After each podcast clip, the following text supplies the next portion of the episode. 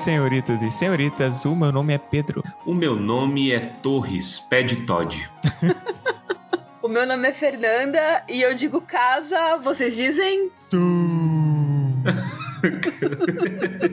é isso aí então, depois de alguns anos e discussões de espera, estamos prontos para discutir os dois primeiros episódios da série da Amazon, Os Anéis de Poder. Para quem não sabe, a gente está aqui 100% patrocinado por nós mesmos, né? Estamos acompanhados aqui de muita água, que é o que deu para pagar. A gente tá literalmente gastando dinheiro, porque o Torres nem na casa dele tá. Sim, Isso aí. Eu já gastei todos os litros de água do hotel. Minha conta vai vir 300 reais só de água, porque tá muito seco, tá? pra quem não lembra, vai ser o seguinte: nós vamos a partir de agora fazer lançamentos semanais para acompanhar, comentar os episódios da série. Depois disso, a gente volta para fazer o encerramento dos capítulos de O Retorno do Rei.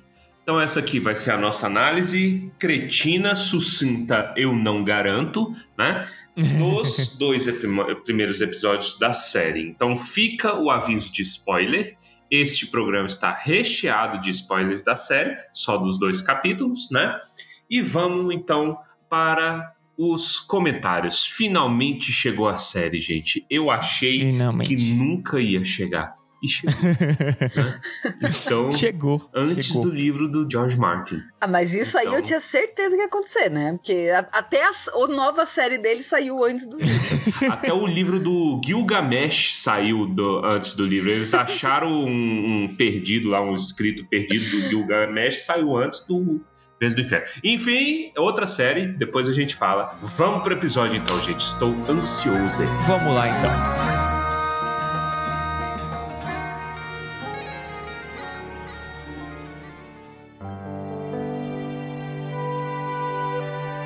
Vamos começar aqui o episódio, então, dando a nossa opinião geral. A gente vai dar uma opinião, comentar um pouco, mas não aprofundar, porque a gente vai aprofundar depois no, no desenvolver do episódio em si, né? Uma coisa que a gente tem que deixar clara já no início, que eu tava conversando com o pessoal aqui um pouco antes, para mim tá óbvio que o valor de adaptação dessa série é quase nulo, porque simplesmente não existem textos. ela está se baseando em marcos do que o Tolkien escreveu, mas ela está preenchendo o meio ali livremente, de forma espontânea. E o que a gente espera é que esse preenchimento seja feito de forma boa, né? De forma condizente. Tem alguns problemas aqui que a gente vai citar, já pode citar no início. Mas, no geral, eu posso dizer que eu não estava tão animado com o primeiro episódio, mas o segundo me deu aquele boost especial, sabe? Eu acho que eu não, eu não estava psicologicamente pronto para assumir que a, a, química perfeita está entre Elrond e Durin. E é isso. Aquilo ali. Me melhor dupla. A química é perfeita. a melhor dupla. Então, essa é a minha opinião inicial. Não, mas se vocês olharem no crédito, tá lá. Eles deixam bem claro. Baseado nos apêndices de O Senhor dos Anéis de J.R.R. Tolkien. Então, assim, é como se a gente tivesse uma informação do tipo: os aliados ganharam a guerra no dia dele. o que, que aconteceu? Como eles fizeram isso? Preenche as lacunas. Aí faz o resgate do soldado Ryan e escreve isso. Exa exatamente. O resgate do soldado Ryan é uma fanfic da história da Segunda Guerra. É fanfic mesmo? e é bom. Que era real. Deixa eu descobrir. Então, como Tolkien claramente é história, eu ando vendo muita página falando sobre ah, porque no passado os hobbits faziam assim, eu assim, não. Eu ouvi, eu vi um comentário muito bom que muito bom do que, que, é tão ruim que dá a volta e fica bom. que é impossível ter anãos negros. Porque se eles vivem embaixo da montanha, eles não, for, não foram expostos à luz do sol o suficiente para eles terem desenvolvido melanina. tá, não existem anãos. É, é, é. A, a, sua argumentação terminou aí. e outra, vai, sei lá, velho, bota. Uh, tem, tem coisas que é muito mais fácil você colocar super, suspensão de descrença do que outras. Por exemplo, eu, eu consigo acreditar que os anões, anãos, eles chegaram num estado de arte tão potente que eles viraram todos um bando de doutor Otto Octavius e eles tiveram a, o, o, poder do sol na palma da mão. Então, o sol ali dentro, nossa, inventamos uma tecnologia que brilha no escuro que é um poder de 1,35 avos de sol. Eles estão ressonando câmera. Então, os, os caras conseguem. Os caras sabem como lapidar a pedra cantando pra pedra. então. Mas, meu Deus, eles não se foram expostos à luz do oh, sol, não podem ser negros. Entendeu? Dá, tem suspensão de descanso, que é mais fácil. Agora, por exemplo, a Galadriel voltar em 500 quilômetros a nado, entendeu? Sem, sem uma unidade de comida, de, de, aí a minha suspensão de descanso fala. Hum mas, vocês repararam que ela desliza diferente na água? Ela desliza, não, não sei, eu achei rápido. Ela desliza. Ela é peixinho. É, então, ela não dá tanta abraçada, porque é, é legolagem, né? Mas, mas calma, é, calma. Legolagem. Mas calma, calma, calma, calma. Calma, calma. Vamos lá. Vamos lá. Vamos. Sua opinião geral, Fernanda, vamos. Eu gostei bastante.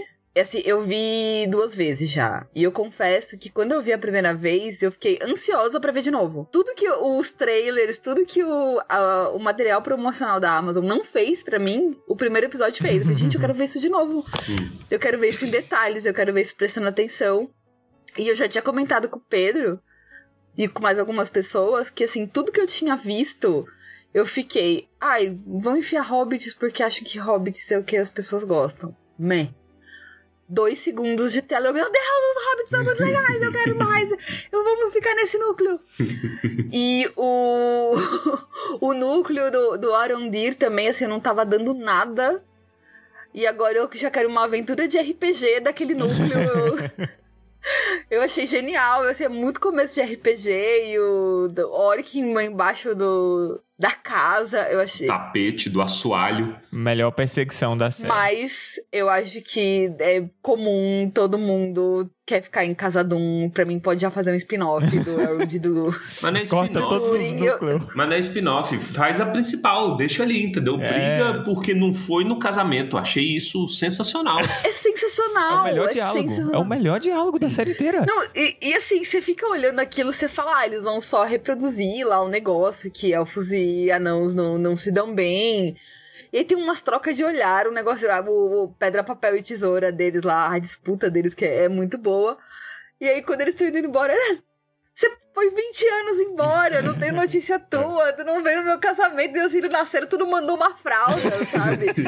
e eu amo porque é a cisão dos elfos e dos anões e também dos humanos pros anões, né? Assim, ô, ô idiota, eu sei que 20 anos para você é uma vírgula, mas para mim eu mudei pra caralho em 20 anos, entendeu? Minha vida se transformou completamente, você não tá nem aí, né? E o, o, o eu gosto porque é, é aí que entra a riqueza de atuação da isso da série como um todo, porque o Elrond reage, ele acha esquisito, assim, nossa, é mesmo? Eu nunca parei para pensar. Não, e assim, eu nunca parei para pensar que ele é tudo tão rápido para ele. Tá na expressão dele, na atuação. Eu amo essas coisas. Dá pra gente comentar, a gente tá indo pra frente e pra trás, né? Episódio 2, mas é porque, bom, a gente analisa como se fosse um apanhadão só, né? De uma coisa só. Eu vou falar para vocês que eu assisti na quinta-feira colado. Como se fosse um grande filme. Dá pra gente analisar tecnicamente também, né? A, a, a série como um todo. Primeiro, no quesito técnico, me agradou muito. Então, tipo assim, o valor de produção ele está alto. Evidentemente, não está perfeito. Pô, nada, tudo assim, mesmo o Senhor dos Anéis, né, que o povo fala, oh, o padrão Senhor dos Anéis não foi superado. Eu não sei se é a, era a intenção, Senhor dos Anéis do Peter Jackson, que eu falo, né? Não sei se é essa a intenção e nem deveria ser. E ainda bem que não está sendo, né? Por quê? Porque tem coisa ruim na, no filme do Peter Jackson. Uma das primeiras críticas que o Pedro fez, que eu lembro, e que é a mais clássica, que eu, eu vi muito youtuber lembrando disso daí recentemente, que é aquelas cenas do Aaron com a bolinha né, da cabeça. Frodo acorde, tudo branco, well, e aí a Enya tocando no É muito cafona. É clipe dos anos 2000, dos anos 90, é muito ruim. Então, assim, nem toda cena é, é perfeita, mas nem, não se nega que o conjunto da obra é maravilhoso, né? Isso em aspecto puramente técnico. Né? A série tá bonita, ela tá esteticamente agradável, eu acho. As culturas, elas estão muito diferentes entre si. Amei. Incrivelmente. Eu amo, isso, eu amo que cada grupo tem o seu sotaque, tem as suas expressões, Isso. sabe? As atuações do que eu vi até agora estão muito bacanas. Eu gosto da atuação de praticamente todo mundo. Eu preciso de rever, analisar até mais criticamente, porque diferente da Fernanda, só consegui ver uma vez corrido, voando, porque tá tudo acontecendo. Né? Mas que eu, que eu posso enxergar assim, tipo, tem tensão, é crível, sabe? Os caras estão comprando um negócio. Então, beleza. Isso é aspecto técnico. O que, que vocês acham? Eu também gostei bastante. Num, é aquilo, você fala, quando você fala do Senhor dos Anéis, você tem um, um, um texto base para comparar a nível de adaptação. Aqui você não tem. Aqui você só compara marcos centrais. Então, por exemplo, você tem certas coisas que desvirtuaram completamente personagens do livro na, no filme. E a gente gosta dos filmes mesmo assim. A gente sabe que o Frodo foi completamente desvirtuado. A gente sabe que. Descaracterizado, né? Desvirtuado. É, É. isso. Foi, o Frodo foi Começou a fumar descaracterizado. Ah, o, o próprio Legolas, né? No, O no livro ele é um Legolas. príncipe élfico. No, no filme ele é integrante do Charlie Brown Jr., sabe? Desce a escada de skate. O pior de todos, como sempre defendido pelo Tumba, é o Faramir, que com certeza foi o que deixou o Christopher mais puto, porque o Faramir foi des- completamente descaracterizado nos filmes. A gente gosta mesmo assim. O que eu achei legal é que, assim, uma coisa que a gente já tinha visto pelas promos e tava muito óbvio pra todo mundo, assim, ah, Númenor- os Númenóreanos, que a gente ainda não viu, estão muito egípcios, Uhum. uma coisa assim. A trilha E dele. aí eu. Exato. E aí eu vou, vou dar o crédito pra quem me deu a informação, porque a gente assistiu todo mundo junto, o Eric, da Toca Um Rio. abraço pra ele. Ele é historiador. Hum. Ele bateu o olho em Casadum, ele falou: gente, isso aí existe. Era o que os povos andinos faziam, tipo a civilização asteca. Eles moravam dentro de montanhas. E para eles viverem, para eles cultivarem dentro de montanhas, eles faziam aquele tipo de plantação e eles faziam aquele esquema de refletir a luz do sol pra dentro. Isso é valor de pré-produção, isso é coisa que o Hobbit não Sim. teve. E é isso que a gente batia na tecla todas as vezes. O Senhor dos Anéis teve, o Hobbit não teve. É um cuidado, assim, do tipo, ah, como eu, como eu vou fazer as pessoas acreditarem que isso funciona? Ah, teve um povo que já fez isso, isso existiu. Então vamos botar um mecanismo, assim, prova eu, eu não sei exatamente, mas provavelmente o negócio não girava, mas tinha uma forma de refletir. Mas vamos botar um espelho girando pra trazer a luz do sol pra dentro, pra ser habitável. E o, o estilo de plantação pra poder correr a água, não sei o quê. Eles foram atrás de coisas que foram feitas pra poder. para você ver aquilo e falar assim: pô, o negócio funciona. É. Casa não existe, E- beleza. existe- Quero, quero ir lá visitar. Existe o exagero típico de fantasia, mas o bonito é Que isso, é porque ter. é verossímil. Então você fala, ah, nossa, que interessante. Né? Eu adoro essas coisas. É, inclusive, o Pedro levantou do Hobbit, é, essa é uma parada. de- é, tipo assim, muita gente teme, temia e continua temendo que isso vire uma coisa Hobbit. Em se tratando de quê? Em se tratando de bagunça, de tipo fanfic, mal feita, mal encaixada, isso aqui, que o Hobbit tem essas coisas de botar linguiça, né? E, e, bom, preencher coisa. Mas o Hobbit tinha um agravante que a série, até agora, isso pode acontecer mais pra frente, né? Mas aí é, é- é cada Amazon com seus problemas. Mas é, o Hobbit teve um problema que não tivemos aqui, que é o quê? Tempo. O Hobbit não teve tempo, não teve essa pré-produção que o, que o Pedro não tinha tempo de escrever. O cara, tipo, vamos filmar três horas da tarde, e o cara, três horas da manhã, revisando o roteiro de última hora. Se o Peter Jackson O, o cara fazendo mudança nas costas do, do Ian McKellen, É. né? Abaixa aí, deixa eu atualizar o Peter roteiro. Jackson completamente entorpecido, velho, com a cabeça explodindo de dor e, e, uh, fazendo as merda que a Warner tem. Escrevendo a, a base de coca e energético. Então, quando você tem tempo, é uma coisa, é evidente que essas coisas ficam aparentes, né? Então, em termos de valor de produção, acho que não, não tem nada assim que eu consigo falar que, que eu consiga pon- pontuar assim de primeira, sabe? Eu tô achando que tá ótimo, muito Achei agradável. belo também. E teve uma outra coisa também que a gente ficou comentando que a gente achou bacana. Ah, você tem os pontos principais, você tem os principais acontecimentos. Mas você não tem o que preenche. Então, ali no. Vou pegar o prólogo, porque é onde tá, tem mais coisa assim rápida. Isso, vamos falar do Pro.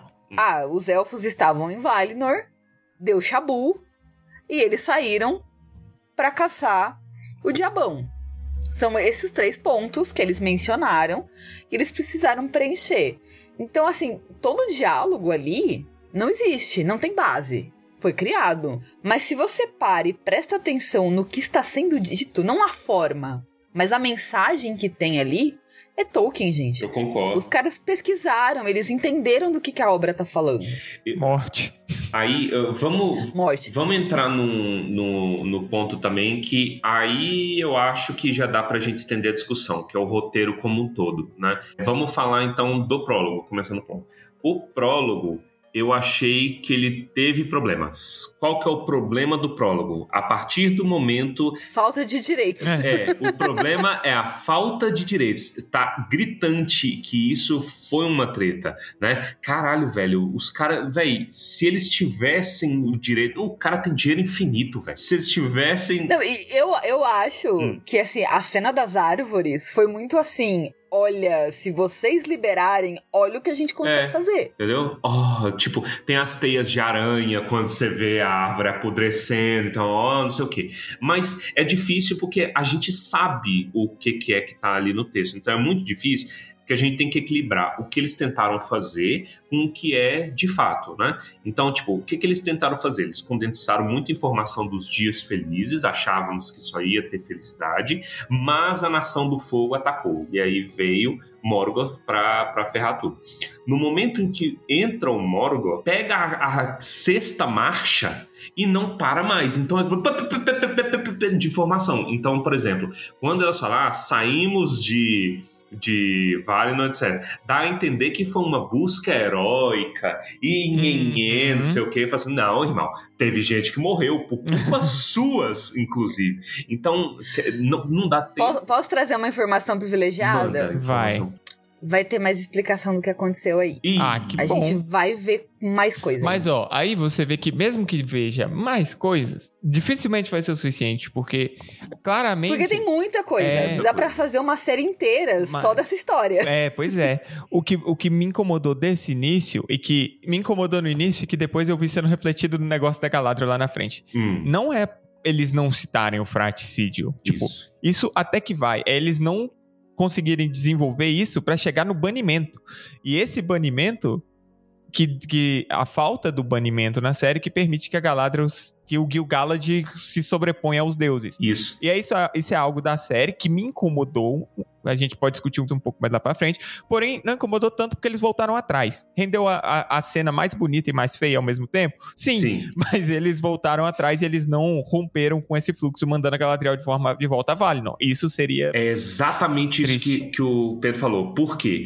Não ter o banimento empobrece o, o, o rolê do Gil-galad falando lá na frente. Então, por exemplo, ó, qual que é a estranheza? O Gil-galad, aí já pulando lá pro final do episódio, o Gil-galad fala assim, ah, vocês passaram 500 anos lá fora caçando pé rapado no mundo inteiro, tem 500 menos 200 que vocês, anos, né, que vocês não encontram orcs, logo, doravante, declaro aqui encerrada a guerra. Vocês ganharam uma passagem só de ida pra puta que pariu. E aí, é, é, tipo assim, rola isso, só que vamos olhar com a mentalidade de quem é de fora. Quem é de fora não entende por que, que eles ganharam uma passagem que pariu. Eles estão, sei lá, é, é como se fosse Valhalla. Vocês estão indo pro Valhalla, entendeu? Ah, abriu uma passagem. Aí você. ah, vamos, vamos misturar o leigo, quem é de fora, com quem tem uma leitura, tipo, inicial, né? Da, da leitura.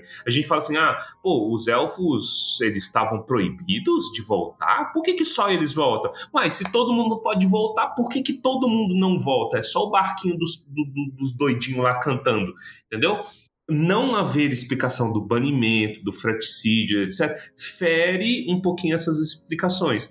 Esse prólogo, narrado pela Galadriel, porque é só ela que narra as histórias, né? Já está estabelecido aqui, tudo do ponto de vista sempre dela, Galadriel cêntrico. Ela, o prólogo, ele serve para fazer um setup das motivações dela, né? Pô, tinha um irmão que eu amava muito, Chad Finrod, com um queixo do tamanho do meu pé, velho. É, é, é, é gigantesco o queixo dele. Eu, ia ter um cabelo de pica-pau, bem maneiro também.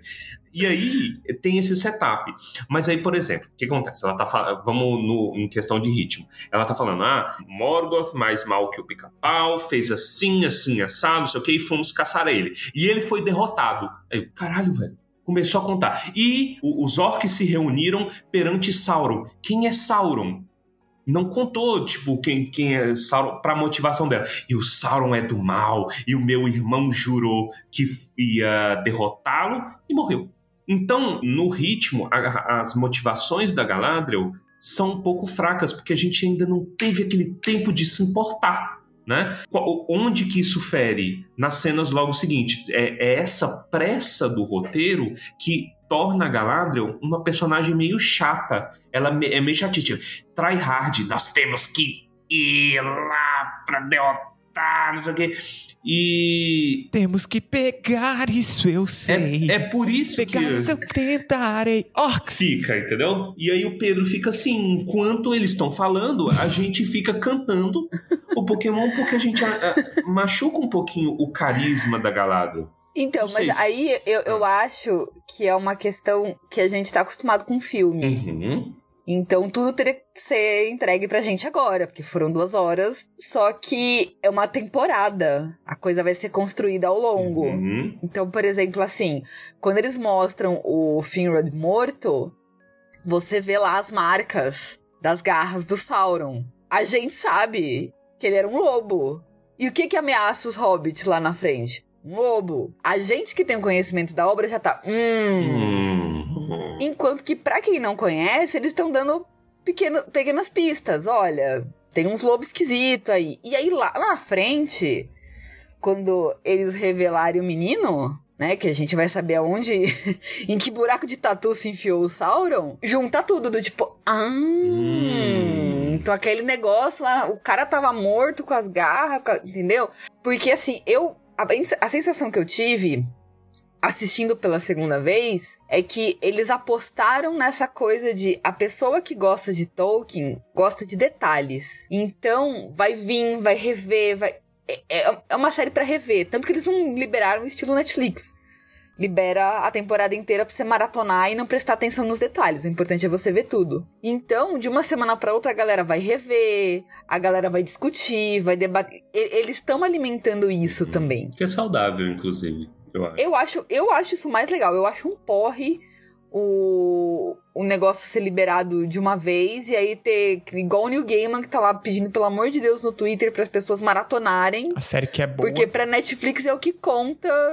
Tipo, não importa que tá todo mundo elogiando, falando que Sandman é maravilhoso, que todo mundo viu, mas nós tem que ficar maratonando que nem um maluco, porque o que conta pra eles é isso. A Amazon já não, ela tá apostando nisso que todo mundo vai ficar debatendo cada detalhe, que vai ficar pausando, tirando foto, tentando dar print na tela. Como que a gente ia discutir essas coisas se tivesse 10 episódios agora pra assistir? Não ia ter. Impossível! Impossível! Não ia. É, daqui uns dois meses a gente ia poder fazer o episódio, entendeu? Uhum. Pra discutir isso daí. Mas, e, mas em relação ao roteiro, vocês tiveram uma, uma impressão assim de, de velocidade? Eu entendo isso que o Fernando falou. Va- com certeza, vai ser.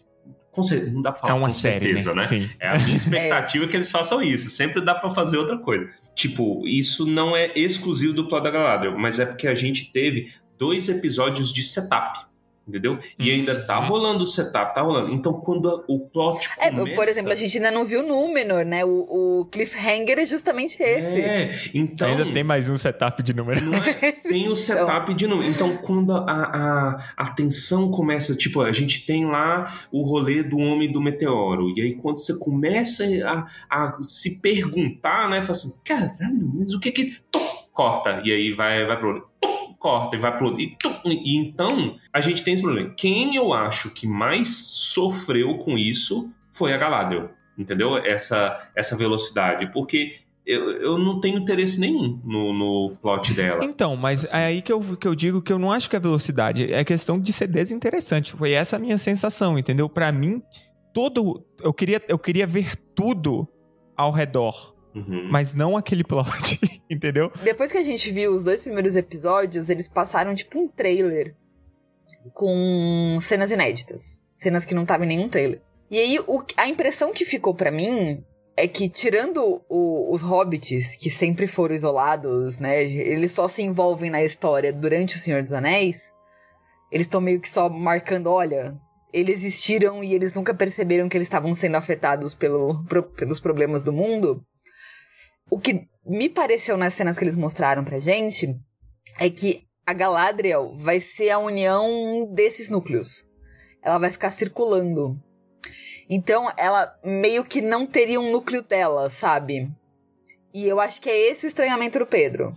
Faz sentido, até porque com essa quantidade de núcleos é muito difícil você manter coisa. Eles conversarem, né? Uhum. É, e talvez, talvez o que tenha pego Pedro é essa noção de que a, a Galadriel se importa muito com o renascimento do Sauron, porque para ela, é, sei lá, é pessoal por conta do irmão e tal, mas para o espectador não. Eles falharam de pegar essa cola, então é uma coisa que é quase Sim. uma Guffin, mas ainda não é, É porque ela não, é, não- ela não tá buscando essencialmente um objeto inútil, ela tá buscando, sei lá, uma pessoa, tal, né? E aí a gente ainda não sabe, porque não teve introdução. Se tivesse mostrado o Sauron o- sendo mais mal que o Pica-Pau no começo, né? Então, pô, é, a gente achou que tinha derrotado a, a desgraça maior e veio um cara que deu conta de ser pior, entendeu? E, e ele Então, assim, mas, mas aí a gente teria um problema com a história. hum, Com o que a gente tem da história. hum. Por quê? Porque. Porque o que, que acontece? Por que, que Sauron volta depois e bagunça a cabeça dos Númenóreanos? Porque ele fala: Não, gente, desculpa, aí foi mal, vacilei.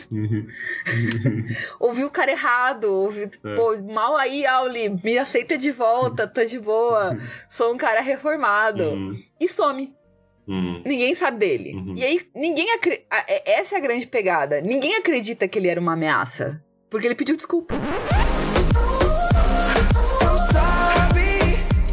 Ele, ele publicou uma nota de Hum, repúdio. Então, isso daí pra mim, desculpa, Torres, mas isso pra mim fa- faria muito mais sentido. Por quê? Porque ele não estaria, não estaria naquele o mal morreu. Tipo, Sauron está morto. É essa a impressão que, que fica passando, entendeu? E, tipo, ele ninguém ia acreditar que ele morreu. Por que, que ele teria morrido? É, ele foi Alguém matou ele? Ele foi filmado pintando a suástica com um bando de, de bicho esquisito do olho brilhando, né? E desapareceu. Entendeu? Aí, não tem logística, ele tinha 500 bilhões de orcs ali, tudo com a suástica. É, fuck the police. E desapareceu. Faz, faria muito mais sentido essa desculpinha esfarrapada que a Fernanda colocou. Então, ah, gente, ah, desculpa. Ah, foi, foi loucura, pô. Eu usei aqui uma suástica aqui lá no, no bar de Unai, mas, pô, brincadeira, tava ali, bebi uma biritinha errada. É isso. Entendeu? Não, ele, ele, foi, ele foi filmado. Gente, se apareceu na série é porque ele foi filmado. Ele foi filmado com um exército. Ele- entendeu? Não tem desculpa. Insuportável. Porra, isso aqui é Brasil, por um acaso? É. Entendeu? Mas, ó, Ah. vou, vou, vou, vou contar vocês um pouco, porque a gente ainda tá falando do prólogo, a gente tem que falar sobre muitas coisas. Tudo Então, bem, vai. Vou dar uma agilizada aqui. Aí você vê, se fosse 10 episódios, como seria, né? Tudo bem. Pois é.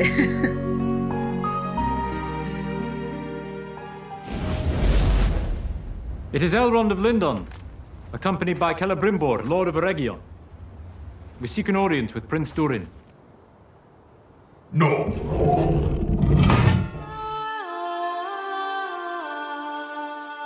Ó, vamos falar um pouco sobre o conteúdo em si. Uma das coisas que eu achei interessante já no início foi ela, por exemplo, pegar a, a adaga do irmão.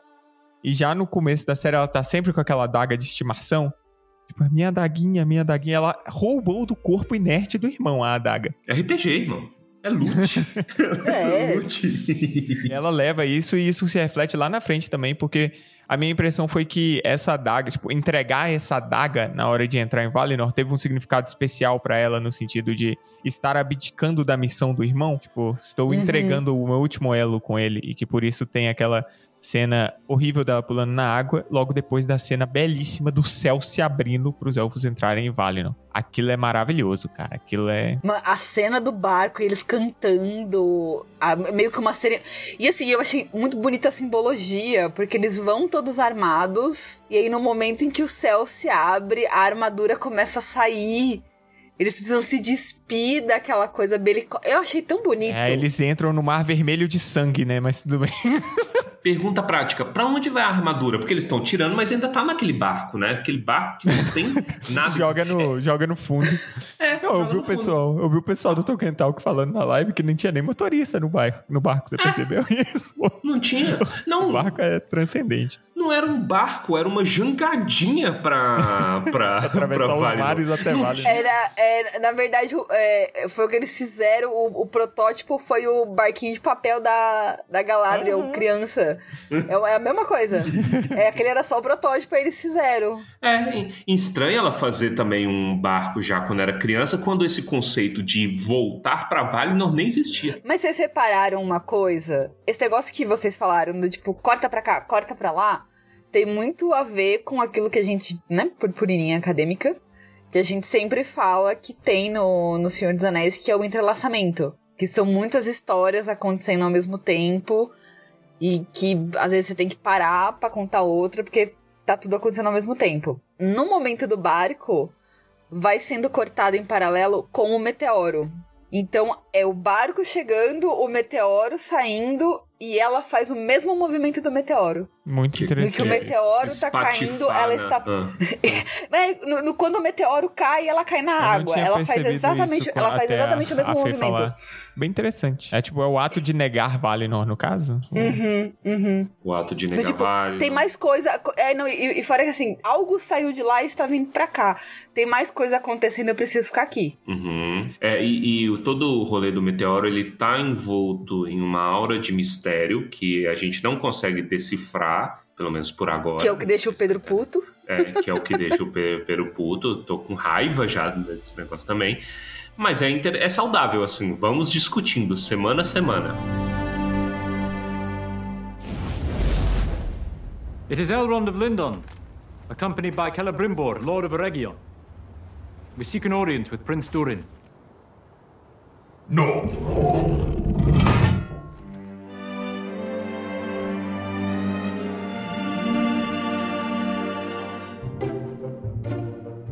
Naquele trailer da Nori, que a Nori narra. Aquilo pra mim foi tão horrível, foi tão assim, incômodo, sabe? Eu não me identifiquei nada daquilo. Aí eu vi ela, em um minuto, eu tava, é isso, obrigado, entendeu? Eu tenho uma teoria. Diga sua teoria. é basear. É porque, assim, eu não tava muito longe desses pensamentos insanos do Pedro. E eu tive essa impressão também quando eu vi ela. Eu acho que você foi tapeado pela tropinha da música boa. Entendeu? Porque eu ouso dizer que, pelo menos por enquanto, nesses primeiros episódios, a música dos Harfoots é a mais agradável. Ela é muito boa, é, um, é meio celta, assim, a, a música, ela puxa um pouquinho, né? Ela tem muito instrumento de sopro, aquela flautinha, e ela é, é o leitmotiv da Nori, né? Eu achava que era dos Harfoots como um todo, mas é mais da Nori. E é uma delícia. E cativa, cara. É só na música. A música, ela conta uma história também, né? E toda vez que aparece esse...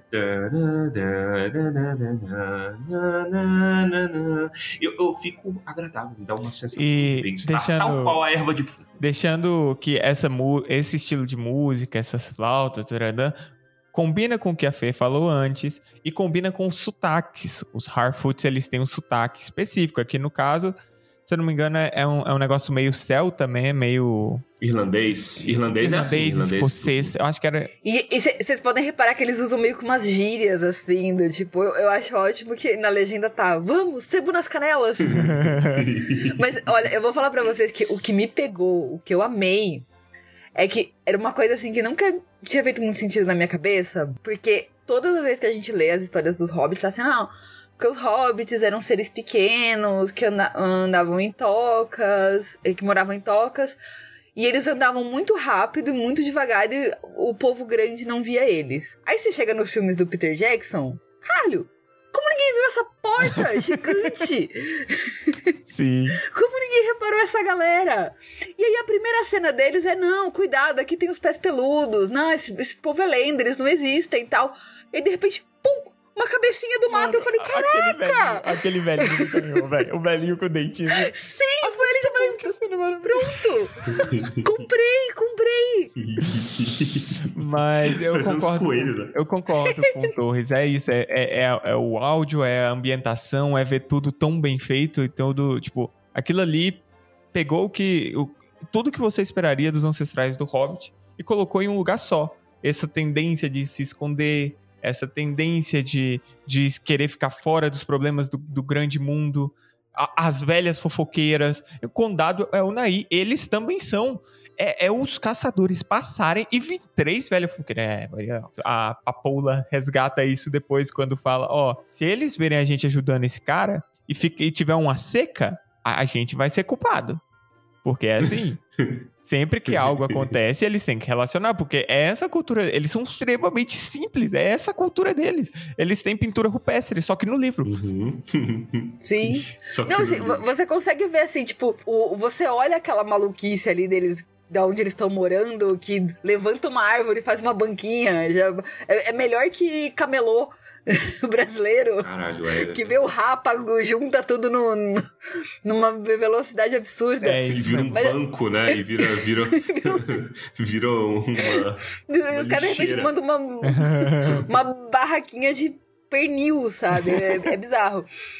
Mas assim, você olha aquilo e você consegue enxergar o condado. Você fala assim, tá, a hora que isso se estabilizar, eu consigo ver o condado, eu consigo ver as tocas, eu consigo ver a, a relação de que uma família que é mais quieta, do tipo, que eles falam pra Nori, ah, você é muito parecida com seu pai, vocês gostam de aventura. Já tem essa diferença entre eles mesmos. Eu achei isso muito, muito legal. Muito bom. Aprovado. Núcleo, Aprovado. núcleo Hobbit aprovado. Referência a Mary Pippin conversando atrás da cerca, falando em voz. Muito bom, muito bom. Cenas maravilhosas. Fui conquistado.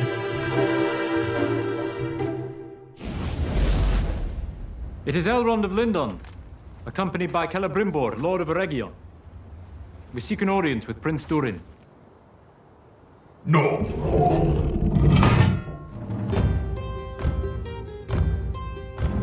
Vamos manter o podcast mais ou menos no ritmo do, do capítulo, né? Vamos falar um pouco sobre o Arondir, então. Eu estava 100% certo de que seria uma merda. Não, eu tinha, velho, porque a gente já viu essa história.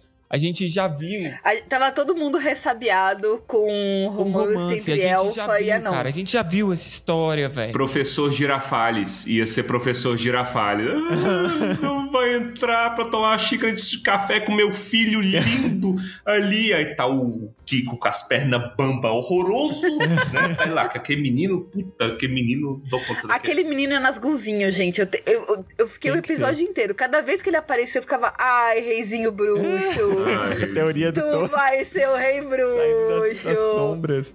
Cara, é. É. muito bom que ali, né, na área onde os homens tenham apoiado o, o Sauron, a espada esteja ali, que ainda haja resquícios do mal que houve ali em algum momento. Até na hora que eles estão na torre de guarda, o cara fala: Nossa, isso aqui era uma terra desértica e acabada, agora não é mais, tem vida crescendo e tal. Tem, Muito tem bom. uma rima que eu, eu, eu não sei até onde é intencional, mas tem uma rima com Shadow of Mordor, né? Que é o, o- Qual que é o plot inicial do Shadow of Mordor? Eles tinham uma, um, um, um posto avançado, só que era de Gondor, né?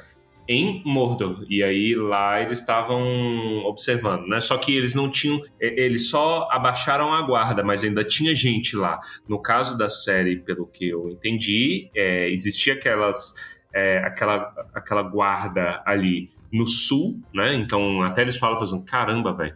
Há, há uns anos atrás, isso aqui era tudo pedra, entendeu? Era tudo desolado e olha o que virou. E aí virou uma- um pedaço bonito ali. Eles estão na portinha de Mordor, né, ainda. E é bacana, assim, essa coisa. Então, os elfos estão vigiando e observando, e aí receberam um e-mail, falar, ah, acabou a guerra, pô. Gil Galad aqui falou aqui que... que Gil Galadão. é Gigalad, eu tô chamando a Giovana. Só de Gi- Gigalad. E existe essa, essa coisa de desconfiança. Eu- o que eu mais gostei é que, tipo, como o Pedro falou, eu tinha muito medo de ser um núcleo professor Girafales e Dona Florinda, ai, não posso namorar com você, não sei o que, não sei o que. Ainda tem um pouco disso, mas é porque tem tensão. Tem muitas camadas de tensão no núcleo do Arondir. Então, por exemplo, pô, o cara tá se apaixonando, possivelmente já rolou alguns toques aí proibidos, mas é, que ele fala, né, ó, seu toque é como frescuragem élfica, né? Ó, o melhor toque. É, Ele é muito bom elfo, Ele né? é um ele elfo tem um- maravilhoso, cara. Ele é- indiscutível. Tipo, e aí existe a estranheza, o povo da cidade não gosta dele, né? Tem o cara que é igual o Harry Styles, que eu levei um susto, assim, caralho, é o, é o Harry Styles, velho. É a mesma coisa, porque todo mundo tem um cabelinho curto ali, acabou de ser cortado, né? mas ele não é bem quisto ali por ser elfo. E ele tá se apaixonando com alguém que poderia ser o inimigo ou não, né? É, é um povo que já mexeu com capeta e tem aquele mistério e tal. Então tem muita tensão. Por isso que ele prendeu a gente. Você compra a ideia do Arondir muito mais rápido do que a da Galadriel. Voltando Sim. aí, dar uma pedrada na, na, na Galadriel. Dos motivações, Aquela- eu falo. É. Não, e, e eu vou falar assim, sabe aonde eu comprei a história do romance? Que eu também tava assim, tipo, ai, vai, vai ter romance porque é série, é novela. Precisa ter um romance e tal, não sei o quê. Mas sabe onde eu comprei? No diálogo do Arondir com o outro elfo. Que eles usam isso de motivo pra falar: olha, você sabe que isso já aconteceu duas vezes e as duas vezes teve tragédia. Uhum. Eu falei, foi um gancho muito bom. Deu, deu merda. E, e, assim, eles não podem falar exatamente tudo que aconteceu, mas, por exemplo, eles podem trazer Beren e Lúthien, eles podem falar. Porque quando eles contam a, a história da, da Arryn e do Aragorn nos apêndices, tanto que naquela cena da Galadriel e do Elrond, que tem as estátuas, Hum, eu tinha visto isso. aparentemente uma delas é Lúthien e o Juan. Não notei isso, bosta, vou ter que reassistir. É, Não, eu, eu, eu tenho que. Eu te- te- você tem que ir pausando, porque senão não dá pra você acompanhar. Então, assim, eles estão dando pequenas pistas. De novo, é aquela coisa. Libera aí pra nós, Tolkien States. Deixa a gente fazer. É, tem- Eles podem falar até certo ponto que existiu tragédia, por exemplo, eu acho que não dá pra falar os detalhes. Por exemplo, a morte do Finrod é por conta da história de Beren e. Não, então, mas, mas é assim, o que, o que eu achei legal foi justamente eles calcarem nisso. Não fica só aquela coisa assim, hum, é um amor proibidinho, eles não podem ficar juntos. Não, tem história por trás. Sempre que isso aconteceu, deu tragédia. Não é simplesmente do tipo, ah, vocês são espécies diferentes, não podem ficar junto, ó, é um tabu. Não, deu merda. Já fizeram duas vezes, deu merda. Você vai insistir nessa história? Uma dúvida que eu tive. O Arondir, a galerinha do Arondir, né? Eles obedecem diretamente ao Gil-galad? Pelo visto, sim. Sendo, sendo Sim. que eles foram liber- libertos, né, por ele da- das funções em guerra. E o É. Galo de Lindon aqui são. E o Galo é o último alto rei, né? Tipo. Porque, porque eu tava jurando de pé junto que o Arondir seria da galera do Orofer. Orofer barra Tranduil, né? Da galera da floresta. Ele seria elfo, sei lá. Por causa do, da armadura, né? Por conta da armadura. E aí, quando Não, então, ele mas, mas sabe o que eu acho que é, é, Quando ele tá conversando lá com. Que é meio que o general dele, ele pergunta assim: ah, o que, que você era antes de você ir pra guerra? Ele fala, ah, eu era só um camponês tal. Eu acho que a armadura marca a galera que não era guerreira. Do tipo, a galera dos elfos que, gente, a gente precisa de contingente de guerra. Larga tudo aí e vamos dar tapa na cara dos orc. Pode ser. Porque ele vai voltar com as glórias de um guerreiro agora, né? Que eles falam lá. Exatamente. Eu adoro o jeitinho que eles manuseiam os arcos. E todos fazem do mesmo jeito. Eles dão uma sacudida com o braço, blup, e aí joga. É. É muito bom. Muito bom, esses detalhes É. são legais. Não, assim, as armas. A gente acabou de assistir o episódio e tá assim, ok, é, alguém entra no, no site da, da UETA e já encomenda, eu quero o, o punhal da Galadriel, o, o arco do Arondir. Uma, uma das coisas que eu não entendi é que o, o garoto revoltadinho do começo, ele chega e diz: um, em algum dia o nosso rei irá voltar. O Harry Styles, ele fala isso. Eu acho que é o Harry Styles. Ah. Eu, não, eu não sei quem seria esse rei, tô sendo honesto aqui, que. Porque é- esse lugar nem existia pra começo de conversa, né? Essa cidade. Então. É, então, então mas assim, e eles falam também que eles não têm líder, não sei o quê, então fica meio dúbio. É o Sauron? É, pois é, Morgoth. será que. É, é, foi justamente essa sensação. Tipo, será que ele quer dizer que Um, um, em algum dia Sauron irá voltar e vocês irão ver com a gente, seu tal filho da mãe. É, lá pra frente, isso aí vira terra de Gondor, né? Até certo limite ali no sul. Mas não é de Gondor que ele fala, ah, o nosso rei vai voltar. Quem foi rei? Pode ter sido o rei sulista também. Talvez a gente aborde uhum. a cultura do Al sul. Alguém, alguém que eles vão inventar, é, um rei e tal. Entendeu? Porque... Mas eu acho que no, nesse momento a ideia foi deixar dúbio. Isso. É alguém que realmente lidera alguma coisa até onde a gente está acostumado, né? É, pode ser aquele pega rapaz também, tipo, até onde a gente está acostumado, toda vez que fala, ai, quando o rei voltar, ai meu Deus do céu. Aí você pensa, ah, é saudade do meu rei bonzinho, do meu rei maravilhoso, e de repente você toma ali, ó, para, Nelson Rodrigues de rei, entendeu? É o José Sarney ali, ah, vamos destruir dente que eu quero lhe usar. Então, seria interessante, uma subversão uhum. de expectativa. Yes! Pode ser bom. E, e, eu acho que pode ser muito isso mesmo, porque você vê que ela, ela chega e fala assim: olha.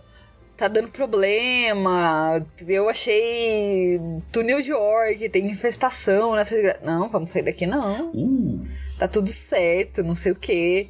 Meu irmão, aquela vaca de leite preto. Leite Mano. O Nescau, já ah, sai com o Nescau. Que, que nojeira, meu irmão. Aquilo é nível Cronenberg de nojeira, é nível a mosca de nojeira. Mas assim, eu, eu achei muito legal que o, o Bayona, ele é pupilo do Del Toro, né? Hum. Padawan. Del Toro, que a gente sabe que era pra ter dirigido Hobbit né? Do, do filme que a gente queria e nunca vai ter. E aí, esse momento, esse plot todo que começa aí, e aí depois vai, quando eles vão pra cidade, que o, o Arondir tem aquela perseguição no túnel, e aí tem a cena do trailer dele sendo levado por uma mão. E depois, para mim, que foi a, a cena assim que eu gostei demais, que é a olhada no buraco e tum, olho de orc, e depois o orc destruindo a casa e você não vê muito. A, a, ameaça, ela só aparece no final. Aquilo é Del Toro puro. Então essa coisa da vaca esquisita também é, é, é um pouco isso, é uma, uma homenagem ao mentor do, do diretor, uhum. que eu achei que ficou muito bom. Assistam Del Toro. Agora, se isso ficou bom, a gente pode falar do melhor. Discutivelmente, o melhor. A caracterização dos orcs já estava boa nas imagens. Mas em cena, que pariu. Muito bom, velho. Muito bom. Como esse elemento de terror, como o orc é aterrorizante pro, pros afegão Sim. médio, né? A perseguição do Arundi. Meu irmão, Mano. aquela serpe da Galadriel não é nada perto da perseguição do Arundi embaixo da terra. Você sente a agonia dele, é. o espaço pequeno, o orc vindo, as bolhas debaixo d'água. Os ratos fugindo, os ratos fugindo. E outra, e outra, foi... sabe um elemento de Tolkien que é, é, tem muito no Hobbit, principalmente, mas é porque às vezes a gente esquece orc escava túnel igual uma desgraça. Entendeu? Orc, Porque eles ele, não podem sair na luz do sol. É, e ele tem proficiência de cavar túnel rápido. Quando você vê, tipo assim, porra, onde esse desgraçado vai, ele abre um buraco, né? Então, porra, abriu a buraco lá na cidade destruída, que eu esqueci o nome, lá mais ao sul, o, a, a, rodo, né? Aí entrou na casa do menino feio lá, do, do, do, do, do, Nasguzinho, lá, já abriu o buraco. Então, essa proficiência dele de cavucar muito rápido, né? Não sei se é só um atuando, né? Mas é, eu gostei dessa habilidade. Orcs sinistros, velho. O cara é um monstro. Briga toma facada, casa, cara. toma facada e aguenta, entendeu? E, e, e pô, te, teve, teve um hit que ele deu no moleque que eu falei, caralho, que violência, que massa, orc é assim, velho. Entendeu? É, é uma briga meio, meio naquela vibe do, de quando a gente assistiu a série do Demolidor, de ser uma briga corpo a corpo que você sente. Você sente os, os ataques, Com, você sente o impacto. Compara essa briga com a briga videogame do Troll lá do começo. Ai, eu tô atacando uhum. muito esse uhum. núcleo da, da galera. Mas qual que é o problema daquela briga? Vamos lá, troll? Torres hater da galera. Hater da galera. Mas, é, é, é, eu acho que é, não é da galera, mas é do, de como foi feito. O troll, né, é, ali, o troll de gelo, ele, ele é aquele típico vilão idiota clichê, que é o quê? Pô, o cara tem um poder de com um soco esmagar todo mundo. Aí ele pega e joga pra longe. Aí ele pega mas, mas sabe, mas sabe que eu, eu, eu vou te falar que eu acho que o, o que que pega E aí é uma coisa que não tem muito o que fazer, porque, né? Eu, eu acho que é meio difícil achar Troll das Neves pra fazer. É um pouco. É um, É um pouco difícil. ter- então, É. aí tem que apelar Não pro dá mais, CGI. não tem, né, mais. Não tem, não tem, acab- acabaram com tudo. Mas por que que a, a luta no, no núcleo do, do Arondir fica legal? Porque é efeito prático. Exato, exatamente. Como eu sempre disse, como foi dito desde o início. Contratem trolls, caralho. Com- Bota o The Rock É. dentro do Troll Neves. O ator que fazia um montanha ali dentro da. da- faz um vestido mecatrônico lá pra ele e. ah, Foda-se. Mas, mas fazendo um adendo que a questão da Galadriel, eu realmente não tenho problema com ela, mas eu tenho problema com o núcleo. E É eu, eu tenho, um- tenho, um- tenho uma cena que agora você falou que eu lembrei, que ela fala conflicted. Que não, não, não saiu a expressão dela na minha cabeça de, de nível de insulto quando o, o Elrond vira pra ela e fala: É normal que você se sinta confusa. É, é, you, you feel conflicted. Ela. Conflicted? E toda a cara dela se distorce, tipo, filha Aham. da puta. Ah, é verdade, ela distorce muito. é. Você tá falando que eu sou confusa, que eu tô confusa? Muito bom. Ah, eu, eu, eu gostei da relação dos dois. Eu, eu achei muito boa. Do Aaron? Acho que acabou, né? O do. Do- Acabou, do É. Elrond rolê do, Elrond. Vamos falar do então a gente Elrond. pode combar com o Elrond aqui. O Elrond, que coitado, tá, tava sendo massacrado antes da Uhum. série estreada. "É, Não parece o Elrond, ele é esquisito. Mas o bicho ganhou todo mundo no carisma. No carisma. Ele tem mais 10 de carisma na fichinha dele. Na moral, é muito. Eu achei ele muito carismático. Tipo, a crítica, a piada que o povo fazia é que era o Ma- Matheus Na- Nastergaile, né? Mas, assim, É. tem um fundinho de verdade. Mas eu gostei, cara. Ele é, ele é muito. Então, mas é isso, porque ele te ganha no carisma. A primeira cena, a hora que o Gil Galad tá fazendo o discurso e corta pra ele, repetindo o discurso, do tipo, um dia eu vou estar lá, um Uhum. dia sou eu fazendo esse discurso. Falei, porra, muito bom. É, velho. não- oh, eu, eu gostei muito como um todo. Apesar de estranhar, de novo, entra Galadriel, mas eu tô tendo dificuldades, gente. Eu vou falar aqui como a única pessoa que lembra do Celeborn na internet. É, sabe por quê? Eu tô estranhando, porque assim, eles têm uma relação de amizade. Já está aí, você é minha amiga, tudo mais, você me ajudou, você me acolheu, eu gosto muito de você, Leãozinho. Mas eu tô estranhando por quê? Vamos lembrar que a esposa do Elrond, mãe da Arwen, é a filha da Galadriel, Celebrian, né? E eles, assim, eles já são adultos e não tem sombra de Celeborn, né? Então ainda tem que aparecer o Celeborn. Aparentemente, Galadriel está solteira. Avisa aí na praça, né? Pro, pros novinhos. E não tem Celebrian. Então a Celebrian nem nascida é. E o Elrond já é um biduzinho, entendeu? Ele já, já deve ter lá seus mil anos, entendeu? Tá na flor da idade. Cadê? Entendeu? E aí eu acho que eu vou achar um pouco esquisito quando surgir, se surgir, né? Celebrian. Eu fico, Eu te- tem que ver. Tem eu que eu ver. também tô ansioso. Eu não acho que eles vão cortar tudo isso, sei lá, mas. acho que Eu vou me abster que de comentar. Entendam como quiser. Que isso? que isso? Ele vai namorar a Galadriel? Aí eu vou ficar. eu- Namorar, galera, Namorar. parecendo um avô falando. namorar. olha. Não é? Ele vai namorar Quando a você Galadriel? casar, você pode namorar. Exato. Quando casa? Eles vão no bailinho, quando o Elrond se formar futuro rei élfico, ele, ele vai no bailinho com a Galadriel. No prom. Mas outro, outro rolê legal da Galadriel foi aquela a hora que o Gil-galad fala: "Aqui começa o tempo de paz" e vai coroar ela e os dois ficam assim, aquela troca de olhares que só significa duas coisas. Ou é luta de boxe ou é ida pra cama. Aquela troca de Que é uma das duas coisas, entendeu?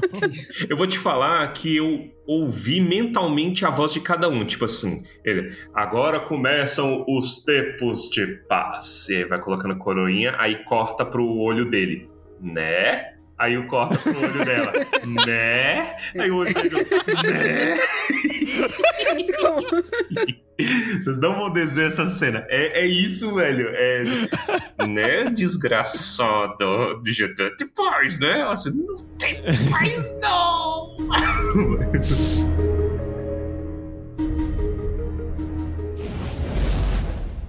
It is Elrond of Lindon, accompanied by Celebrimbor, Lord of Eregion. We seek an audience with Prince Durin. No.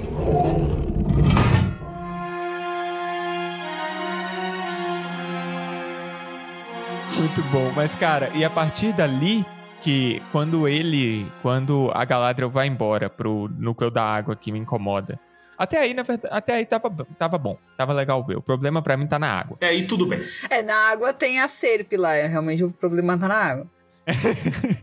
aí o Elrond sai, encontra o Celebrimbor e vai pro núcleo. Mano. Cara, a cena do Elrond e do Celebrimbor conversando É, É- muito boa. muito o espírito, você vê ele, porque assim, eu tava com aquela vibe de que ah, eles escolheram um ator mais velho pra ele ser tipo um, um ancião, um, um deus do conhecimento, sabe? E meu irmão, ele chega animadaço, ele fica tipo Uau, vamos construir um negócio muito louco, velho! Cara, Em duas semanas! E você ainda vê que o trabalho dele é muito admirado e que ele inspira a gente igual o Elrond. O Elrond fala isso, né? De forma literal. E, mas, cara, eu, eu gostei muito. Foi muito legal ver o Martelo do Fëanor, que é, simples, é uma referência pra nós. Simples assim. Não, não tem muito valor, mas é uma referência. É, Existe aquele elemento acrescentado, acho que ele não tem nenhum respaldo no, no cânone, né? No cânone do legendário, né? É, é desse jeito, assim, que o Tolkien fala. Então, o, não, não sei se ele tem respaldo, mas eu achei belíssimo, que é aquela historinha de, tipo assim, pô, quando o Morgoth foi lá roubar a Silmaril, ele ficou, tipo assim, três dias, o que em anos morgóticos é tipo três mil anos, ele ficou três dias olhando só de admirar. Então o capeta ficou seduzido pela beleza e falou assim: caralho, o cara era tão sinistro. E aí tem aquele, aquele quê de orgulho de Noldor, né? O Uhum, Noldor, Noldor é uhum. metido, é nojento. Então o cara trabalhou tão bem que ele quase conseguiu converter o demônio de volta. Que presunção do caralho, que é tico de feno. Mas eu achei ele massa demais, velho. Eu olhei e falei assim, que massa. Essa cena é muito foda, é muito, boa. rico, muito rico isso daí, essa adição, né? E ou seja, já tem o quê? A ambição do Celebrimbor, né? Eu quero, Uhum. porra, eu tô trabalhando aqui em arte, mas ah, eu tenho uma ambição. Eu, eu quero ter o trabalho da minha vida como Fëanor teve. Quero mais. Catrina, minha arte. Caralho, e- e- esse é o fundamento da merda toda que vai dar, eu acho muito Sim. bacana. E daí, saindo daí, eles vão para, eles vão tentar visitar o- os anãos e tem e começa o plot de Casadum que pra mim, invariavelmente, tá ali, mano. Ali a, a vitória esteve naquele momento. A vitória. Entendeu? Aquele rito que é inventado, né? Eu, eu, eu, pelo menos nunca ouvi falar daquele rito nos livros. Pra mim, meu irmão, aquilo é 100% anão. Chá de quebra-pedra. É o chá. Chá de quebra-pedra. Mano, a a- a- as atitudes deles lá dentro, eles fazendo Mano. toda aquela cena do ritual Quando pedras. eles voltam, quando eles voltam pro ritual que tá lá o Elrond suado, com Aham. o topetinho desmanchado, e aí o, o machado dele quebra, corta pro anão dormindo, todo mundo gritando ele. É! é muito bom!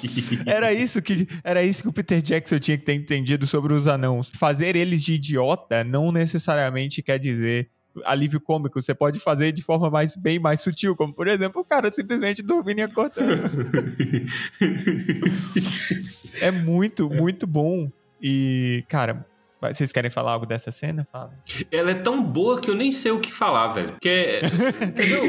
É que Assista e é, é- é uma, é uma sucessão de coisas boas, porque ela começa bem, assim. Pra mim foi genial. Que já começa assim, não, eu vou, é um grande amigo meu, a gente vai ser recebido com glórias Ai, um banquete. O O que, começo, que você velho. quer? Aham. Tu tá fazendo o que aqui? Não. Silêncio, E aí, silêncio. aí, co- aí corta pro Celebrimbor, glórias, né? É maravilhoso. É muito bom. E, e aí já tem todo o plot do relacionamento dos dois, que é justamente o que a gente deu uma, uma pincelada no início, que é os 20 anos de diferença. Que é a- o tempo passa diferente para elfos e mortais. E isso é repetidamente colocado, né? Tipo, amigos, pelo amor de Deus. Não, e, e assim, e o que eu achei legal também é que quando a gente tá indo já mais pro final do episódio, que aí foi divertido, foi engraçado, melhor momento, não é alívio cômico, porque a gente já tem o vislumbre da ambição e da merda que vai dar que eles vão acordar o Balrog. Foi, foi uma sacada muito boa, porque tipo assim, você tipo, ah, vai ser engraçado, vai ser o núcleo comédia. Opa, mas tem alguma coisa aqui também. Porque assim, a, a gente sabe, a gente viu a caixa e falou assim, tá, a gente já sabe que tá ali. Veio gente me perguntar, o que que é? Acharam uma Silmaril? É, é a Pedra Arken? Eu, Não, gente, é só um pedaço de mitril. É, é, é isso. O pedaço de mitril é a coisa mais importante que acontece em Casadum. É. Não tem Silmaril que chega A perto. glória de Casadum foi exclusivamente por conta do Mithril, entendeu? Eu tenho uma pergunta, inclusive, falando da, da Mithril. O, o, o Elrond já tinha recebido a fofoquinha de Mithril, e aí ele pensou, pô, os caras acharam material fudido de massa, hein? que. Eu acho que não. Então, o que eu entendi é que o pai do Durin acha que sim.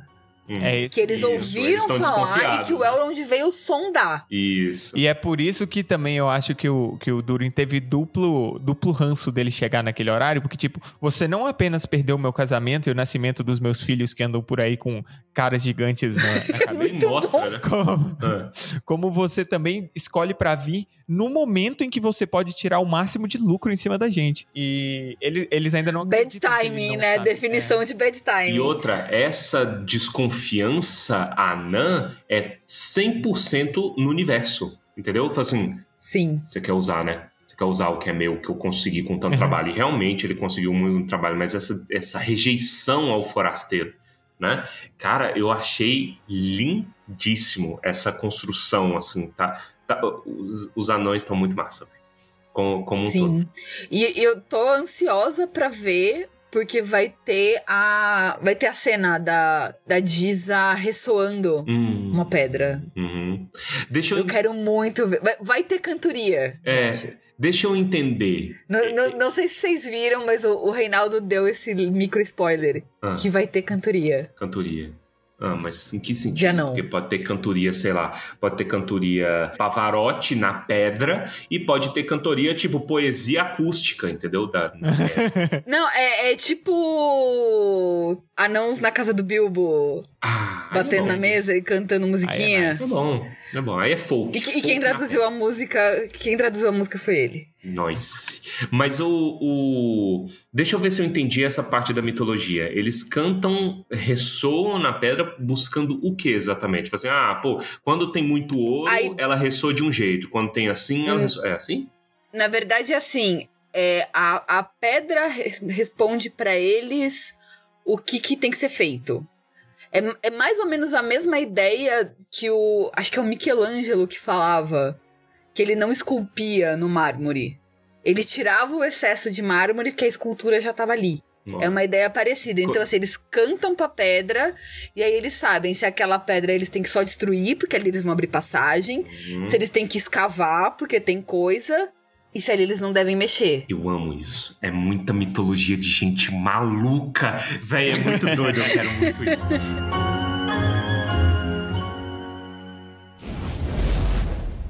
It is Elrond of Lindon, accompanied by Celebrimbor, Lord of Eregion. We seek an audience with Prince Durin.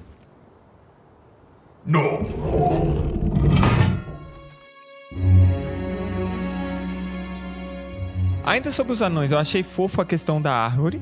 Eu achei um- uma conversa também puramente Tolkien. Sim, todo esse, todo esse conceito de que não vai não vai viver aqui, essa árvore não vai florescer. E vamos combinar, dar uma árvore de presente de amizade é muito Tolkien. E é muito élfico. E é, mu e, e é Também. particularmente muito élfico, né? Arrombado. Com tanta coisa, tu me deu uma muda. Mas, que, olha pra Pro você ver. E o anão, né, o Durin, ele teve todo o cuidado de fazer uma engenharia ali pra trazer vida àquela flor. Nossa, é tão lindíssimo aquela- quando você vê aquela Uhum. florzinha, um pedacinho de Lindon, né? É, O elemento de amizade entre elfo e anão, etc., que vai ser aprofundado, né? Eu, eu gostaria muito de ver o Celebrimbor se, eh, se enamorando dos anões também, né? Fala assim, ah, porque o, o Celebrimbor era o, o- a época do Senhor dos Anéis, né? Quando já tá tudo destruído, a porta é a amizade de Celebrimbor. Entendeu? É, então, eu, eu- eu acho que é o próximo passo, né? Porque o- o Elrond fala, ó, me espera, volto em duas semanas com, Eu com tô a muito ansioso resposta. por esse núcleo, cara, vai ser muito bom. imagina, imagina se ele chega lá com uma comitiva e os anão mexendo tudo, derrubando martelo, fazendo uma zona. Muito bom, eu tô muito ansioso. Pra mim, esse é o ponto, foi o ponto alto e vai continuar sendo o ponto alto da série. Porque pra mim, esse é, o, essa- esse é o tema central. São os anéis de poder. E os anéis de poder estão ali. todo o resto é aditivo. Então, o, o, o, plot do menino que vai ligar pro Sauron, que você tem toda aquela cena, né? Dele achando a espada, da espada começando a restaurar na última cena antes dele A partir embora. do sangue dele. Ah, ele, ele se conta ela, alguma coisa é, assim, né? Ele tá com um machucado ainda do ataque do orc. E ela começa a chupar. E aí ele pega a espada. Exatamente. O, o, ferimento tá fechado, mas no que ele pega a espada, o sangue sobe. Isso. Né? Vai, contra a gravidade e restaura uma parte da espada. Bem provável que, sei lá, em algum momento em um, em, eles, ele em risco assuma esse poder pra, pra se defender e começa aí o processo de corromper, algo assim. É, porque esse menino que mais pra frente tem a cena que tava nos trailers do Você já ouviu a história de Sauron? Uhum. Testemunhas de Sauron. é. Mas. Ainda então... tem essa galera pra chegar, né? Tem a galera do. do Eminem. Galera do Eminem. E aí a gente vai chegando nos encerramentos, né? No caso da Galadriel, é toda aquela cena da água, né? Ela encontra o barquinho, sofre preconceito por ser elfa. Dormir em todas. Tem a... eu, Tem gosto, cena... eu gosto muito dela sofrer preconceito sendo elfa, né? É um elemento de tensão. Então, pô, quer dizer, ah, ela que trouxe essa porra aqui, essa maldição pra cá. Gente super, supersticiosa, né? É, é. Desconfiando dela. E a violência, porque, pô, o cara maltratou ela, jogou ela, ela pra fora e imediatamente o bicho chega comendo tudo, fazendo, caralho, esse, esse, essa série é, é rateada R de gore? Do nada. Mas, eu, eu, eu gosto muito disso porque mostra essa coisa que. essa desconfiança com os elfos. Que com, quando a gente tá no Senhor dos Anéis não tem, porque os hobbits são desconfiados, mas tem aquela coisa de, ó, oh, ouvimos as histórias, né? O, o Bilbo contou pra gente quando foi pra Valfenda. Então, a, a gente tá vendo essa galera meio Boromir, sabe? Meio. O que, que esses caras estão achando que sabem mais que a gente só porque viveram tudo isso, sabe? Eu acho legal essa diferença e essa coisa do. Ah, você é um elfo, sai daqui, vai dar problema porque você que vai atrair a, a serpente pra cima da gente. Mas assim, não tem muito o que falar, cara. E é isso que me incomoda, entendeu? Ela é, tem a serpente, o halberd. Então, mas é aquilo que eu falei. Foi muita justificativa para ela conhecer o Halbrand, que a gente não é personagem novo, a gente não tem muito como discutir ele. Que é do sul.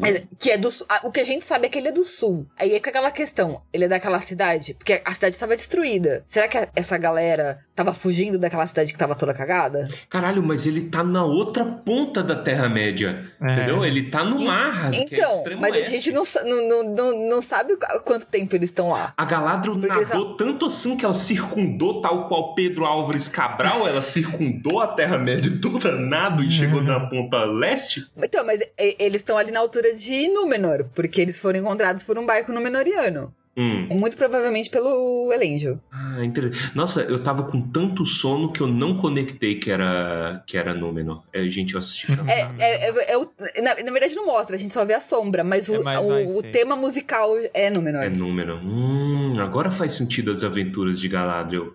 É, foi tudo pra então, botar ela no ar, na água pra ela ir pra Númenor. Exatamente, ela. É... Ah. foi tudo ela isso. Tá, ela tá ali no, no típico how convenient. Hum. Por isso que eu tô falando, ela é o que vai ligar os núcleozinhos, porque aí o próximo é, é, é os dois, né? O, o Halbrand e ela em, em Númenor. Estou intrigado, estou intrigado, curioso para o que vai acontecer. It is Elrond of Lindon, accompanied by Celebrimbor, Lord of Eregion. We seek an audience with Prince Durin. No. Ó, eu só quero deixar um comentário sobre o Homem Meteoro que me incomodou, que é, é uma coisa para dizer que é o Gandalf e outra coisa para dizer que não é. É o tira casaca, coloca casaca. Cai um meteoro, parece que tem um olho no meio.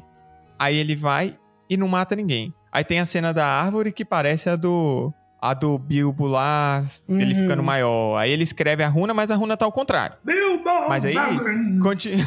mas aí continua lá na frente e ele fala com os bichinhos igualzinho o Gandalf fala. Mas aí os bichos morrem. E a, e a Pop fica desesperada. Tipo, olha, os bichos estão morrendo, os bichos estão morrendo. Então, tipo, mano, que, que, oh, oh, oh, entendeu? Tipo, parece que eles dão um sinal, tira o sinal. Dão um sinal, tira o sinal. Então, Não, e assim, e quando ele tá na cena com os vagalumes, os vagalumes não simplesmente preenchem as estrelas que já estão. Os vagalumes desenham a constelação. ele- uhum. E Ele assim, tá aí eu, eu tô chutando porque eu entendo um total de zero de astronomia. E eu só lembro o, o nome que é importante no Senhor dos Anéis.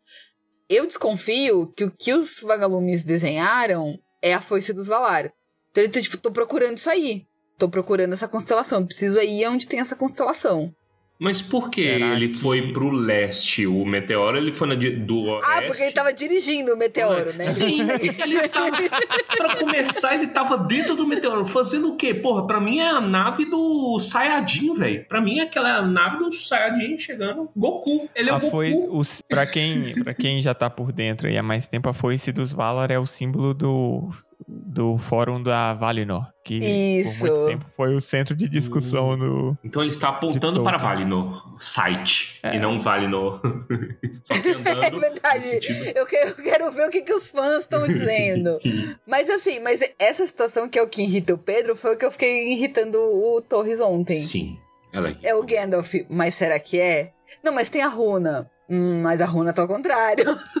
Eu tô sentindo que isso só vai ser revelado no último, na última temporada, velho. Vai ficar cinco temporadas. Eu Ah, apostaria quem nisso. Quem será que ele é? Quem será? Porque assim, Pe- Pelo menos até dizer. a próxima, É. eu acho que fica. Não dá pra dizer com certeza o que ele é, né? Mas ele tem muita coisa de vida e morte com ele, né? Então, pô, o cara se perde controle e mata vagalume. Ah, que não sei o que, escuridão. Eu vou, vagalumes.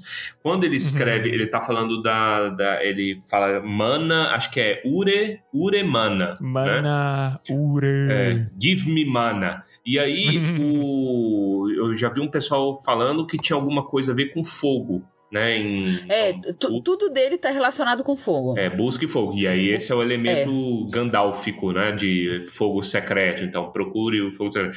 A runa, vocês podem lembrar qual que é a runa do Gandalf? A runa do Gandalf é um F com as duas perninhas, do, os dois bracinhos do F pra, virados para a direita e um pouco para cima. Né? Essa, esse, esse alfabeto, ele, o Tolkien incrementa ele um pouquinho mais, mas ele existe. E aí na, na mitologia da Terra Média se chama Kirth, né? Então, puta merda. E ele é jogado para direita. Quando o homem, o homem meteoro escreve, essas, esses dois bracinhos estão jogados para a esquerda, entendeu? Então, se você vai olhar lá no alfabeto do Kirth, você consegue olhar na Wikipédia, fácil também. Ele não é o G, ele não significa o G do Gandalf, mas ele significa GH. Então ele é o hormônio, claramente o hormônio GH, entendeu? É o anti-Gandalf, é o GH. Não sei o que, que pode ser, mas Não dá pra tem outras saber ainda. né? runas que ele escreve, Vamos- mas eu não conseguia É. ver. É, eles focam justamente nessa, que é para o que o Pedro reclama, tipo, justamente pra deixar todo mundo maluco, porque é, você bate o olho e fala, é a runa do Gandalf, mas ela tá invertida. Se você vai no, no legendário, qual que é o rolê? O a rigor, os Istari chegam no ano 1000 da terceira era. Eles não chegam na, na segunda. Segunda não tem nada de Is- Istari, né, ali. Pode ser liberdade criativa deles, pode ser um proto um proto Istari chegando, entendeu? Uma primeira tentativa, não sei o quê, alguém que vai chamar os Istari depois. Pode ser uma liberdade criativa. Eu, apesar Pode ser de o Homem da Lua também, que é a teoria da crise. Apesar de eu amar o Gandalf, eu não gostaria de ver Gandalf na, na série. E aí, quando eu vi o, o Ian McKellen dando uma de Andrew Garfield, né? Falando, ó, ninguém me Oh, chamou. ninguém me chamou. É, eu gostaria de dizer o quê? Depois do Andrew Garfield, eu tô vacinado, cara, entendeu? Pra, pra essa parte. Pode eventualmente ele aparecer. Não gostaria, mas tudo que temos que saber é o que fazer com a série, que no- a temporada que nos é dada. Que nos foi dada, é. É. É, vamos falar então agora pra fechar, pra encerrar. Não deu tempo de falar tudo, como sempre, mas vamos falar da abertura. Teve gente reclamando, teve gente que não entendeu. Primeira vez que eu. Eu, eu, eu tava conversando com a Fernanda sobre a, a- a aventura, sobre a abertura. e foi mais ou menos assim. A primeira vez que eu vi, eu tava. Meh. Aí a décima vez que eu, te, que eu vi, eu tava. Ah, agora eu vi, eu entendi. Eu entendi o que aconteceu ali. Eu só consegui identificar os anéis. Os nove. Começa com os nove dos. Tem as árvores é. também. Eles pegam um conceito prático, né? Que é a, a criação de, de arte. Ó, não arte, a criação de algo através da vibração sonora. Isso é maravilhoso. Isso é uma forma sutil de extrair tudo que tá no começo do Silmarillion. É uhum. incrível, porque é isso. E, é a, e a vibração é a vibração da música tema, que é a abertura. Que é a feita pelo Howard Shore. Tudo se encaixa lindamente, você vê ali a construção, as coisas sendo construídas, aí você tem as montanhas, aí você tem as árvores, tudo isso vindo da música, e aí do nada entra a areia escura, na hora que uhum. começa a dissonância e a música, a música se fecha, na hora que a areia do Morgoth entra, e começa a espalhar, a se espalhar pelo meio das outras. Cara, maravilhoso, maravilhoso. Eu não conseguiria extrair isso. Não, não, não conseguiria, cara. Eu não conseguiria abstrair a esse ponto o que foi feito ali. Então eu achei eu achei uma, uma, referência sutil e fofa. Caminha perigosamente pelo território da pareidolia, né? Então, você tá vendo imagem em, em nuvem, entendeu? Olha, é, o é o César Romero ali na formato de areia. Mas o Aine Lunda é isso! que é. mais é? é música formando imagens. É música formando imagem. Eu gosto muito disso daí. Eu achei bacana, cara. Existe aquele crime de ser curiosamente parecida com o Casa dos Artistas, né? Porque o Casa dos Artistas é sangue fluindo, né? Aqui é areia fluindo. Mas cada um com seus problemas. Ali, na série do outro lado do Muro de Berlim, é, é, é, sangue, entendeu? E morte o tempo todo. E aqui é o quê? Poeira, que é uma Ai, Torres, eu te odeio! Porque agora, a gente fica falando Casa dos Artistas Casa e que todo mundo é o supla que não é todo mundo é louro. E aí você falou que tá do outro lado do muro de Berlim. Aí agora eu vou ficar imaginando a abertura da série com a música Garota de Berlim, do Supla.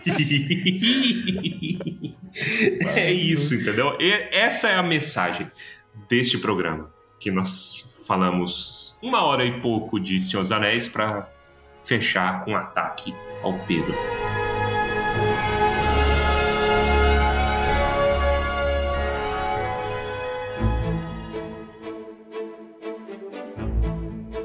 E com isso, então, encerramos aqui o nosso episódio especial sobre a série. Divulgue para os seus amigos, para sua prima, para o seu cachorro. Fala, olha, acompanhe junto com Tumba, porque a gente está acompanhando junto de vocês também. A gente se diverte aqui. Gostaria de agradecer, Fê, muito obrigado por novamente vir no programa que já é seu. que já é seu. Nos acompanhar. Bateu ponto no seu programa, né? Eu acho que vai ser. Tem sido uma boa experiência. Eu acho que tem, tem muita coisa a, tem muita coisa a ser criticada e tem muita coisa boa também. E a gente vai continuar é, mostrando e falando de tudo isso aqui, porque é isso que a gente faz. E estamos felizes com, com como as coisas estão indo. Depois de tanto medo, depois de tanto. Sim, sabe?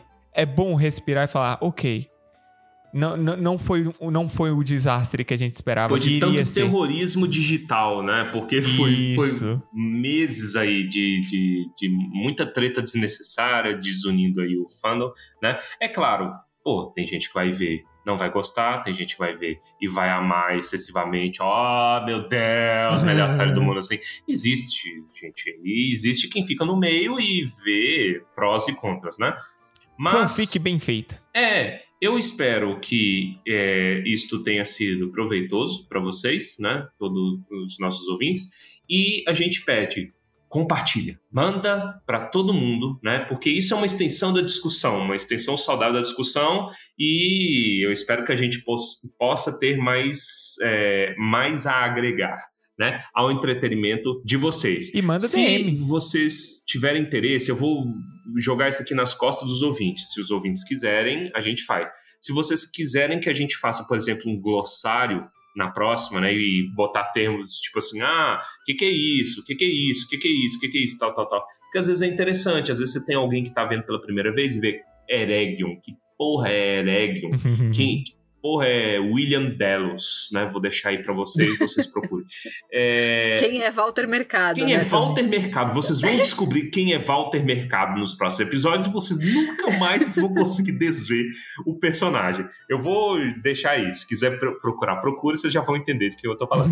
Mas se quiserem que a gente faça um, um, um glossário, manda aí no, no Tumba, é, na DM, manda e-mail, etc. Né? Que aí a gente vai alinhando aqui para produzir uh, o melhor para vocês. Né? Muito obrigado, desde já, todo mundo que está ouvindo, todo mundo que está compartilhando e todo mundo que nos apoia né, nos mais variados meios. É isso aí. E vamos agora então para os comentários cretinos extremamente sucintos do episódio de hoje. Achou que não ia ter? Achou, mas eu vou falar para mim e eu passei os últimos dias inteiros, inteiros ouvindo, tocando repetidamente na minha cabeça.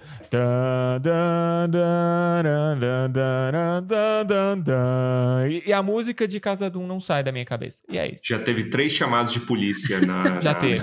Na, na, vizinhança do, do Pedro. Não sai. Conta dos batuques do Pedro. Vamos lá com Fernanda. Tá, o meu comentário é para as pessoas que estão. Ó, oh, Tolkien estaria muito triste com essa série Tolkien está se revirando no túmulo, porque isso não é o que Tolkien esperaria que fosse feito com a obra dele. Você, tenho certeza que você não sentou na mesa com o seu chazinho e ficou fazendo uma leitura contemplativa, se é que você leu o livro. Então eu pergunto, você, quando leu o livro no ônibus, quando leu o livro no banheiro, quando tava quase dormindo e tomou o volume único no meio da testa. Isso era o que Tolkien queria que você tivesse feito com a obra dele? Eu acho que não. Revoltada! É, exatamente. Só faltou o raio. Vamos agora então com Torres. É, eu queria apontar uma coisa, eu fiquei encoçando para entregar isso no episódio, mas ainda bem que eu guardei, né? Mas é a cena que eu mais gostei como um todo. Foi a cena que me vendeu quem? O personagem do Elrond. Ele é, para mim, o personagem que eu mais estou gostando até agora acredito que vai continuar sendo, né? Aaron The Negotiator. e é, o que eu mais gostei foi logo o começo, porque o começo, pô, o Aaron tá sentado na porra de uma árvore, né? Com as costas já dando escoliose, destruído ali, mas afinal de contas é elfo, tem a coluna flexível. E aí ele tá fazendo poesia, eu achei lindo, né? Na caligrafia. É a cara do Aaron fazer isso e contemplar. Ele é um cara que contempla, olha, é, ele é um elfo jovem, né? Então ele tá nessa fase aí de sair contemplando a natureza, o mundo, a beleza, né? E ele tá na dele. E aí chega duas arrombadas, duas mensageiras arrombadas e fala assim: Elrond, é, bom dia. Eu falo assim, eu tô escondido aqui, eu vim aqui para um lugar escondido, entendeu? Tem um motivo para eu estar aqui afastado. Não interessa, Elrond. Eu só queria te avisar que você não está convidado para a reunião de hoje, né? Porque você é um lixo, você é um merda, você não é nobre, né? É só isso. Eu falo assim, ô filha da Sabe quem pareceu? Pareceu criança que história puramente fictícia, mas a criança chegava na, na, nas outras crianças criança fala assim: você não está convidado para o meu aniversário, eu só queria avisar isso. E vira, é. entendeu? Então é uma coisa infantil e que me causou. que foi tão